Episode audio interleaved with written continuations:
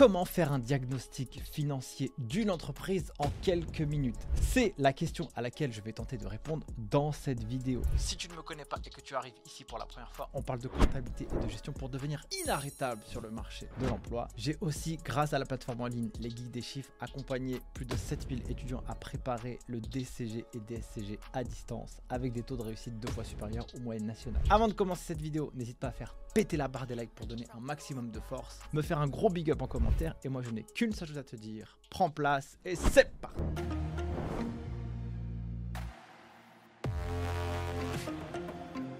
Alors pour faire un diagnostic financier d'une boîte, il va falloir fonctionner par plusieurs étapes. Dans cette vidéo, je vais te donner trois grandes parties à respecter pour savoir analyser une entreprise, savoir la diagnostiquer. Ça, cette compétence, c'est très utile quand on bosse en comptabilité et gestion, parce qu'avec l'automatisation de la compta, on exige des gens qui bossent dans la filière comptable, dans les services comptables et financiers, d'avoir une dose d'analyse beaucoup plus importante que faire de la simple production comptable parce que l'outil facilite grandement le travail. Mais aussi si on est un entrepreneur, qu'on souhaite analyser ses comptes ou alors peut-être qu'on souhaite racheter une boîte, eh bien c'est important de savoir comment on lit et comment on fait un diagnostic d'une boîte. Alors la première chose à laquelle il va falloir être très vigilant et c'est assez contre-intuitif mais c'est très important. Alors la vidéo va se décomposer en trois grandes étapes. Étape 1 et 2 qui iront de pair, ce sont des fondamentaux et quelque chose qui est un peu contre-intuitif, mais c'est très important d'avoir ces prémices pour pouvoir faire du diagnostic. Et à la fin de la vidéo,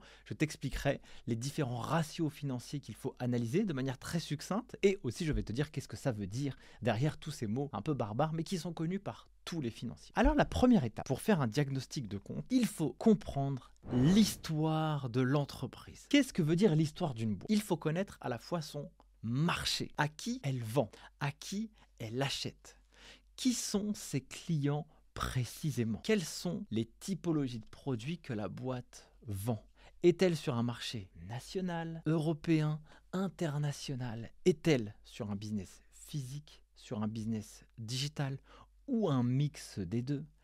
Est-ce une activité de service? Est-ce une activité de négoce, achat-revente?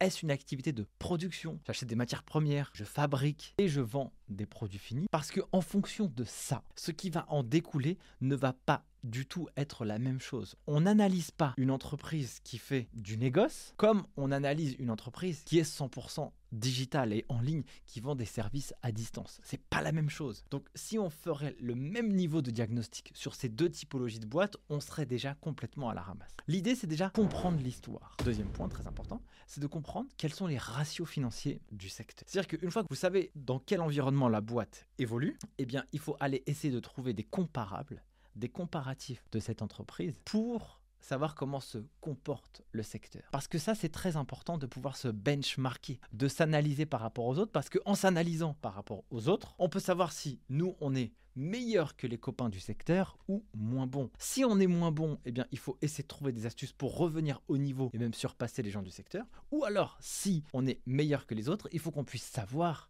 concrètement pour quelles raisons on est meilleur et peut-être qu'on peut même appuyer sur le champignon pour aller un peu plus loin. Ça, c'est très important. Je vais vous donner une petite anecdote. Sur le podcast Les Geeks des Chiffres, que vous trouverez en barre d'infos de cette vidéo, eh bien, je vais à la rencontre d'experts comptables, de directeurs financiers et de directeurs financiers qui sont à la tête de boîtes qui sont ultra prometteuses. Exemple, les boîtes du Next 40. C'est comme une espèce de cotation des boîtes, des startups. C'est comme un indice des startups les plus prometteuses. Vous avez le CAC 40 que vous connaissez tous, et puis vous allez boîte du Next 40. Je vais à la rencontre de ces directeurs financiers parce que j'aimerais comprendre comment ça se fait que ces gens qui sont à la tête de services entre 10 et 50 personnes en finance n'ont pas de bagage technique en compta mais arrivent à avoir des jobs en comptabilité et gestion à des hauts niveaux. Ils sont issus d'écoles de commerce, ils n'ont pas forcément fait beaucoup de comptabilité et de technique, pourtant ils sont là comment ça se fait. Et donc je vais à la rencontre d'une fille qui s'appelle Pauline. Elle est euh, CFO d'une boîte qui s'appelle Cybelle Angel, donc c'est une boîte dans la cybersécurité. Qu'est-ce qu'elle fait? Quand elle rentre dans la boîte, on sait que cette personne, elle a une très bonne culture business. On sait que cette personne, quand elle est embauchée, elle a une connaissance du marché. On sait que cette personne sait lire l'histoire financière d'une boîte. Et quand je vais à sa rencontre et je discute avec elle, elle me dit, moi avant de commencer quoi que ce soit, j'essaye de comprendre c'est quoi la boîte? Qu'est-ce qu'elle vend? Qu'est-ce qu'elle achète? Quel est son marché? Parce que tout ça aura une traduction chiffrée. Et cette traduction chiffrée, je pourrais l'analyser. Mais pour que l'analyse soit pertinente, alors il va falloir que je connaisse à la fois la boîte, mais aussi les copains du secteur. Et donc, cette euh, personne, Pauline, elle arrive à la tête de cette entreprise et elle doit faire une série A. Série A, ça veut dire lever des fonds. En tout, cette entreprise, elle a dû lever à peu près 50 millions d'euros en deux ou trois ans. Pour lever 50 millions, il faut qu'il y ait une dose de confiance qui soit forte. Donc, ce qu'elle doit faire, elle, quand elle arrive, ses fondateurs lui disent, l'objectif premier, quand tu arrives, c'est dans deux semaines, on doit réaliser un business plan parce qu'il y a des investisseurs qui sont intéressés par notre projet, notre produit, mais ils veulent avoir la traduction chiffrée de ce qu'on leur promet, de ce qu'on veut aller chercher. Et donc, qu'est-ce qu'elle a dû faire elle, elle a dû concevoir un business plan. Je lui pose la question, comment as-tu fait pour pouvoir justifier tes marges, pour pouvoir dire que tu vends au bon prix, pour pouvoir dire que le résultat que tu racontes et que tu mentionnes dans ton PP, il est crédible. Comment ça se fait que des investisseurs vont te croire? Eh ben, Elle me dit, nous on est sur un marché qui est celui-ci, et j'ai la chance que dans ce marché qui est celui-ci, eh bien j'ai des copains et j'ai des camarades qui me permettent bah, de pouvoir me benchmarker, car ce sont des boîtes qui doivent publier leurs comptes. Donc comme les boîtes publient leurs comptes, eh bien moi ça me permet d'avoir des comparables. Et donc ça veut dire que je sais que si je raconte ça dans mon BP, c'est crédible parce que dans le secteur, ça se passe vraiment. Voilà pourquoi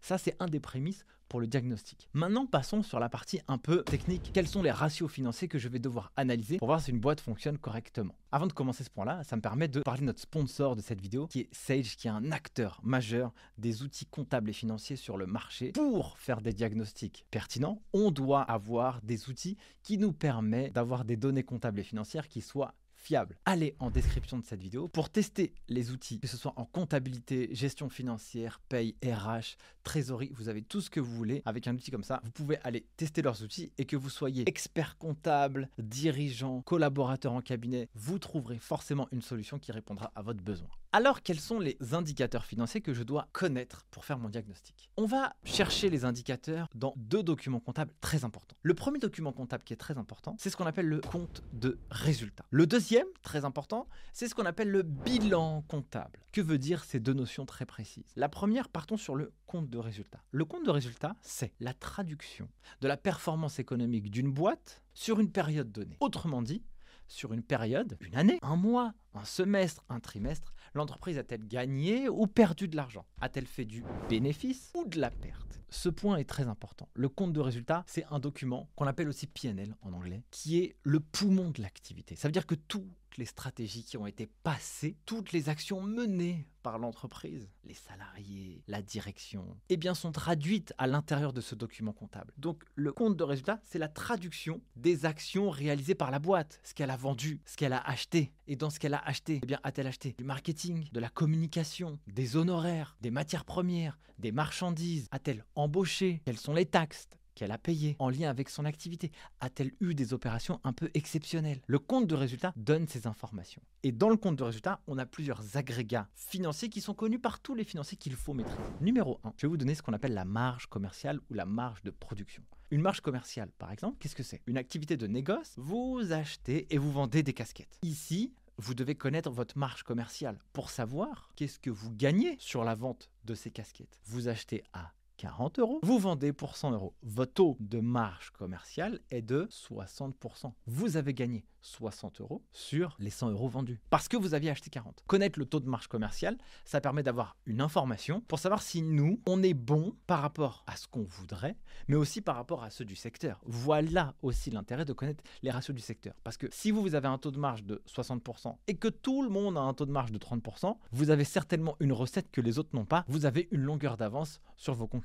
Donc le taux de marge commerciale, il est important parce qu'il permet aussi de se benchmarker, mais aussi de s'améliorer. Il sert à ça aussi l'indicateur financier. C'est que ça vous permet d'avoir un diagnostic, mais ça vous permet aussi de prendre des décisions stratégiques qui permettent à la boîte de progresser. Mais en tout cas, de faire des actions, celle de faire ou de ne pas faire. Premier indicateur, la marge commerciale ou la marge de production si vous avez une activité de transformation. C'est-à-dire vous achetez des matières premières que transformer, que vous allez revendre. Ensuite, vous avez un autre indicateur qu'on appelle la valeur ajoutée, VA. Tout ce que je vous donne ici, c'est ce qu'on appelle les soldes intermédiaires de gestion. Avec des bons outils comme Sage, par exemple, eh bien, les soldes intermédiaires de gestion sont calculés automatiquement et ça vous permet d'avoir ces agrégats financiers qui sont connus par les banquiers, les investisseurs, les entrepreneurs. La valeur ajoutée, schématiquement, c'est simple. C'est à la fois ce que l'entreprise a vendu, son chiffre d'affaires, moins les achats réalisés aux fournisseurs. Bah oui, parce que une fois qu'on a notre marge commerciale, c'est uniquement la marge en lien avec euh, ce qu'on a vendu, moins euh, la marchandise qu'on a achetée pour la revendre. Oui, mais il y a d'autres frais aussi. Il y a les honoraires, l'assurance, peut-être la location, peut-être du crédit bail, des frais d'intérimaire, peut-être des frais de euh,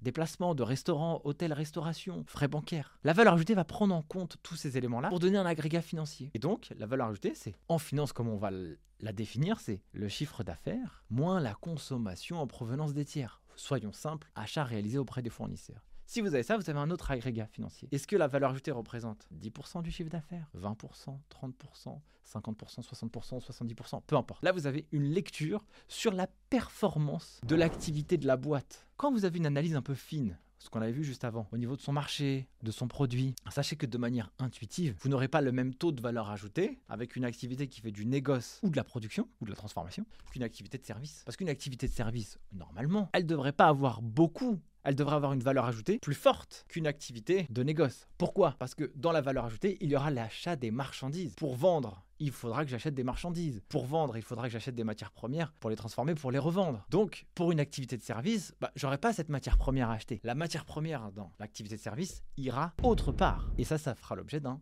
autre agrégat financier que je vais vous dire maintenant. Donc, ce point, il est très important. Regardons bien le ratio, valeur ajoutée. Regardons quel est le poids du ratio par rapport au chiffre d'affaires représente-t-il 10, 15, 20, 30, 50%, comme je vous l'ai dit juste avant. Mais aussi, regardons la variation d'une année sur l'autre. Il se peut que le taux de valeur ajoutée représentait l'année dernière 36% du CA et cette année représente 38% du CA. Ça veut dire que d'une année sur l'autre, la valeur ajoutée s'est améliorée. Ça, c'est un indicateur positif. Inversement, on pourrait dire, à ma main, la valeur ajoutée par rapport au chiffre d'affaires, elle était de 36%, elle est passée à 33%. Hmm, attention. Et là où il faut faire gaffe, c'est qu'il y a la valeur absolue. Peut-être qu'en termes de montant, la valeur ajoutée a augmenté d'une année sur l'autre. Elle est passée de 100 000 euros à 120 000 euros. La valeur ajoutée, en valeur absolue, elle a augmenté. Elle a augmenté de 20 000 euros. C'est un indicateur positif. Oui, mais par rapport au chiffre d'affaires, 100 000 euros représentaient 38% du CA, et là 120 000 euros représentent 34% du CA. Le poids de la valeur ajoutée par rapport au CA, il est moins bon que l'année dernière. Par contre, en valeur absolue, il a augmenté. C'est à ce moment-là qu'il faut faire attention, parce qu'on voit que la valeur ajoutée s'est dégradée, quand bien même la valeur absolue a augmenté. Voilà un des diagnostics sur lequel il faut être vigilant. Autre élément important, c'est l'EBE, l'excédent brut d'exploitation. Après la valeur ajoutée, il y a l'EBE, l'excédent brut d'exploitation. Je le répète encore une fois, car cet indicateur, il est extrêmement puissant. Parce que là, il va nous raconter une véritable histoire de la performance de l'activité de l'entreprise. Ce pourquoi la boîte a été créée. Car elle va prendre en compte le chiffre d'affaires, moins les achats réalisés auprès des fournisseurs, moins les impôts et taxes, hors impôts sur les sociétés, moins les charges de personnel. Ah, et là j'ai un EBE. Ça veut dire que là j'ai, entre guillemets, tous mes fournisseurs, j'ai toutes mes taxes et j'ai tous mes salariés. Ce qui reste après, entre guillemets, c'est des broutilles, les charges qu'il pourrait y avoir après. Donc, le BE est très important, car on analyse une boîte par rapport à son EBE, ça veut dire qu'on analyse la performance de l'activité économique d'une entreprise par rapport à son EBE. Et donc, bah, encore une fois, il faut faire exactement le même travail que je vous ai dit sur la valeur ajoutée. Et là où c'est intéressant le BE, c'est que ça vous permet de savoir qu'est-ce qui reste. Généralement, un EBE,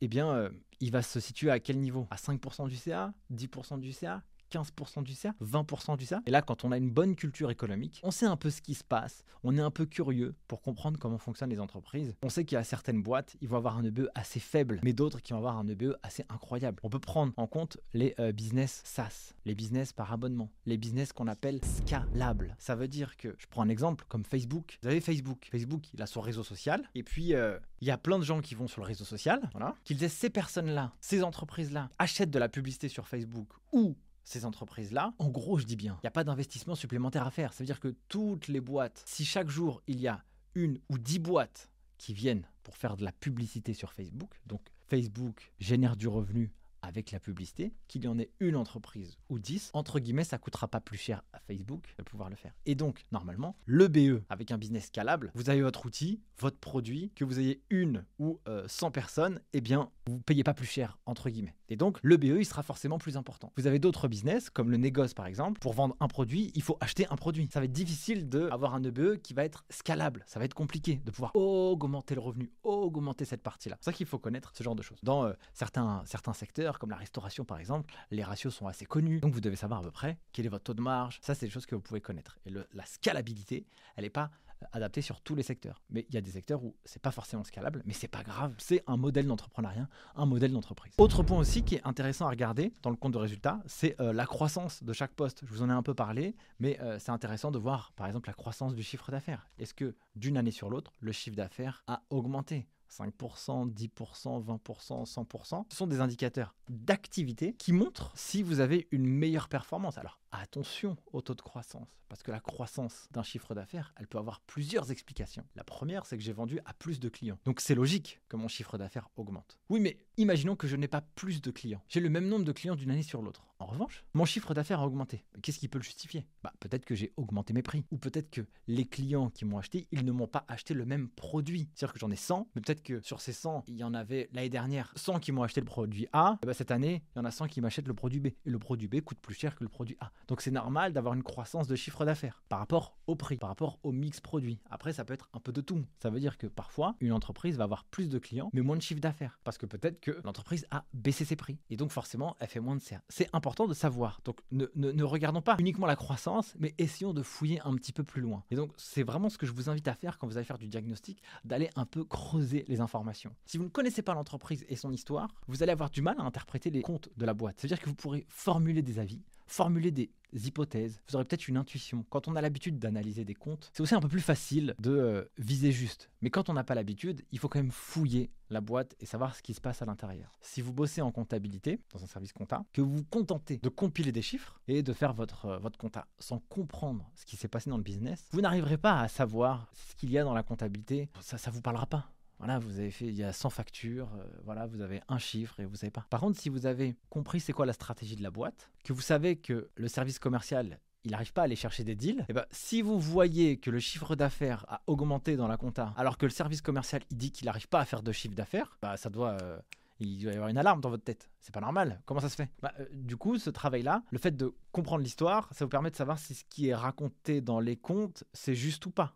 Et puis si vous voyez qu'ils ont tous dit que c'est galère pour faire du CA et que vous voyez que dans les comptes, bah, il n'y a pas de CA, ou en tout cas beaucoup moins que d'habitude, ça vous paraît logique, c'est clair pour vous. La compta, les chiffres, c'est la traduction de l'histoire. Si on raconte ça et ça se passe vraiment et ça se vérifie dans les chiffres, eh bien, c'est logique. Voilà pour cette partie-là du diagnostic du compte de résultat. Passons maintenant sur la partie bilan. Qu'est-ce que c'est un bilan? Un bilan, c'est le patrimoine d'une entreprise à un instant T. D'un côté, ce que l'entreprise possède, de l'autre, ce que l'entreprise doit. Dans ce que l'entreprise possède, on peut avoir ce qu'on appelle les immobilisations, donc ce que l'entreprise achète, qui a vocation à rester durablement dans le temps dans l'entreprise. Exemple, j'achète une bagnole, une voiture, un iPhone, un ordi, une caméra avec lequel je suis en train de tourner cette vidéo, qui a un certain budget. Je vais l'immobiliser, je vais le mettre dans le patrimoine de la boîte. Ça veut dire que demain, si je vends l'entreprise et que bah, dans mon actif, ce que l'entreprise possède, je n'ai que cette caméra avec lequel je tourne cette vidéo, eh bien, ce sera la valeur de mon actif entre guillemets. Voilà, ce que l'entreprise possède. Ensuite, il y a aussi d'autres choses dans ce que l'entreprise possède, mais qui n'a pas vocation à rester durablement dans le temps dans l'entreprise. Exemple, vous avez une activité de négoce, c'est pas parce que vous achetez quelque chose que vous allez le vendre automatiquement. Ça peut rentrer en stock. Si vous vendez votre boîte, il y, a du stock, ça a une valeur ça. Mais l'entreprise possède son stock tant qu'elle l'a pas vendu. Aussi, si une entreprise facture à des clients, eh bien, il y a des créances. Vous avez fait des factures, mais elles sont pas payées encore. Ah, mais demain, si vous vendez votre boîte, cet argent il va venir dans la boîte. Donc vous pouvez pas euh, ne pas valoriser les créances clients pour ne citer que ça. Ensuite, vous avez de l'autre côté ce que l'entreprise doit. Et là, on va dire que ce sont les passifs et à ce que l'entreprise doit à ses actionnaires. Vous êtes un entrepreneur, vous avez mis du capital dans l'entreprise, 10 000 euros. Demain, vous fermez la boîte, vous voulez retrouver votre capital. Donc l'entreprise doit cet argent à l'entrepreneur. Il y a l'entreprise et l'entrepreneur, ou les actionnaires, comme on peut les appeler. Vous avez aussi les dettes qu'une entreprise peut avoir, ce que l'entreprise doit dans les passifs. Vous avez les dettes fiscales, sociales, les dettes aux fournisseurs, les dettes aux salariés, pour ne citer que ça. Lorsqu'on va aller diagnostiquer un bilan comptable, ce qui est important de savoir, c'est de comprendre le ratio entre les capitaux propres et les dettes. Je m'explique. Dans les capitaux propres d'un bilan, vous avez le capital social. La boîte s'est créée 10 000 euros en capital social. Ok. Sauf qu'à un moment donné, la boîte, elle vit. Est-ce que ce poste capitaux propres, qui comprend aussi la somme des résultats des exercices antérieurs. Ça veut dire que tout le bénéfice ou les pertes que l'entreprise a générées va venir se greffer dans les capitaux propres. Ce point est important parce que une boîte lorsque vous allez l'analyser, vous allez regarder si l'entreprise avait fait ou a fait des bénéfices par le passé. Parce que si on doit liquider la boîte, et là l'entrepreneur dit stop, le résultat qui reste, l'entrepreneur il le veut lui, c'est pour lui, c'est une dette. C'est important de voir la solidité d'une financière d'une entreprise pour voir si ce qu'elle a généré par le passé a créé de la valeur Donc, peut-être qu'elle a trois années d'exercice antérieur et que sur chaque année, elle a fait un million, un million, un million de résultats tous les ans. Et si elle n'a pas décidé de se les verser en dividendes, eh bien les 1 million sont dans la boîte d'un point de vue comptable. Si je regarde mes capitaux propres en vous faisant cette illustration, je vois que j'ai 10 000 euros de capital social, ce qui était la mise du départ, et je devrais avoir dans la somme des résultats d'exercice antérieur, qu'on appellerait report à nouveau, eh bien 3 millions. 1 million, 1 million, 1 million. Ça veut dire que dans mes capitaux propres, j'aurai 3 millions et 10 000 euros. Voilà les capitaux propres. Et pour analyser la solidité un peu financière, je vais analyser ces capitaux propres par rapport aux dettes que je vous ai expliquées tout à l'heure. Ça veut dire que si j'ai 10 millions de dettes et 3 millions de capitaux propres, qu'est-ce qui se passe si la boîte se casse la figure? Je fais quoi? Attention, on analyse ça. Normalement, il ne devrait pas y avoir un ratio supérieur à 1. Ça veut dire que si j'ai 3 millions de capitaux propres, j'aurai 3 millions de dettes max. Ou peut-être un peu moins en fonction de ce qui est demandé, ou peut-être un peu plus. Ça dépend de la relation avec les banquiers, par exemple. Donc ça, ce point est très important à regarder. Un autre point qui est important à analyser dans le, bilan comptable, c'est le besoin en fonds de roulement, le BFR, qui correspond au décalage de trésorerie entre les stocks, les créances clients et le paiement aux fournisseurs. Donc ce point BFR est très important à regarder. La trésorerie disponible aussi est un indicateur fondamental. Une boîte, pour vivre, elle doit avoir du cash. Peut-être qu'elle ne fait pas d'activité, peut-être qu'elle n'est pas rentable, peut-être qu'elle perd de l'argent, mais il faut que dans la boîte, il y ait suffisamment de trésorerie pour assurer le choc. Dans les startups, souvent, elles lèvent beaucoup d'argent. Pour faire quoi? Pour aller chercher de la croissance. Elles vont dépenser beaucoup plus qu'elles vont avoir. Et on entend souvent dans les médias, on atteindra la rentabilité à telle année. On essaye d'atteindre la rentabilité cette année. L'année prochaine, nous serons rentables. Cette année, nous venons d'acquérir la rentabilité. C'est une prouesse, alors qu'en réalité, c'est quand même le but d'une entreprise, de faire de la renta. Mais eux, ce qu'ils vont analyser, par exemple, les startups, c'est le le burn, le cash qu'ils vont brûler chaque mois. La disponibilité, c'est un indicateur fondamental à analyser pour voir si une boîte elle tient la route ou pas. Parce que avoir du cash, c'est très important. Facturer des clients, c'est cool, mais que ces clients payent, c'est encore plus cool. Dernier point que je voudrais aussi analyser, c'est très important d'analyser le délai moyen de paiement des euh, créances clients et les dettes que vous avez auprès de vos fournisseurs, par exemple. Cette politique-là, je la trouve hyper intéressante parce que je me rappelle, je bossais dans une société cotée et j'avais une des missions, c'était d'aller optimiser le cash. Et donc optimiser le cash, c'était aussi aller chercher de l'argent qui était chez les clients. L'entreprise a fait une presta, il est normal qu'elle soit payée en temps et en heure par rapport au contrat qui a été euh, souscrit, au contrat signé, à l'accord qui a été signé. Et donc, quand on voit qu'une boîte elle a un délai de paiement de ses créances clients de 90 jours, c'est inadmissible. Il faut absolument que le délai de paiement puisse avoisiner les zéros. C'est un peu extrême ce que je raconte, mais c'est ça en fait. En réalité, un bon cash, c'est un cash qui est dans la trésorerie. Donc regardez absolument cet euh, indicateur, le délai de recouvrement des créances clients pour euh, formuler un diagnostic sur la qualité aussi des clients ou alors la qualité du processus de facturation.